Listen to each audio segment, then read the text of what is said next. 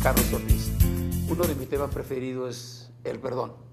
Me gusta hablar de ello no solamente porque lo sé, sino porque lo he podido experimentar.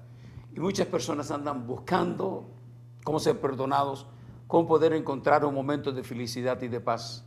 Yo puedo dar testimonio que traté diferentes cosas y nunca me funcionó. Pero un día cuando más necesitado me encontraba, hice una oración tan simple, no sabiendo lo que me iba a suceder, lo que me iba a acontecer.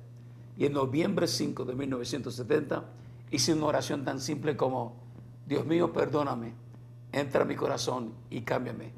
Y de una forma milagrosa mi vida fue cambiada, mi vida fue transformada, que no solamente pude sentir el perdón de Dios, sino que han pasado los años y ahora también lo puedo disfrutar. Amigo, la bola de cristal no puede hacer nada por ti. Una palabra mágica tampoco. Los problemas son reales. Y así como los problemas son reales, hay un Dios que es real y alguien que te conoce. Y si le das la oportunidad, Él también te puede perdonar. Abrir tu corazón donde Él puede entrar, donde Él puede posar y Él puede serse el dueño de tu vida. Mi desafío para ti es este. Si pides perdón, Él te lo, él te lo dará. No solamente te lo dará, sino también que lo podrás disfrutar y podrás decir, voy a alimentar mi gozo y mi alegría y que mis dudas se mueran de hambre. Bendiciones.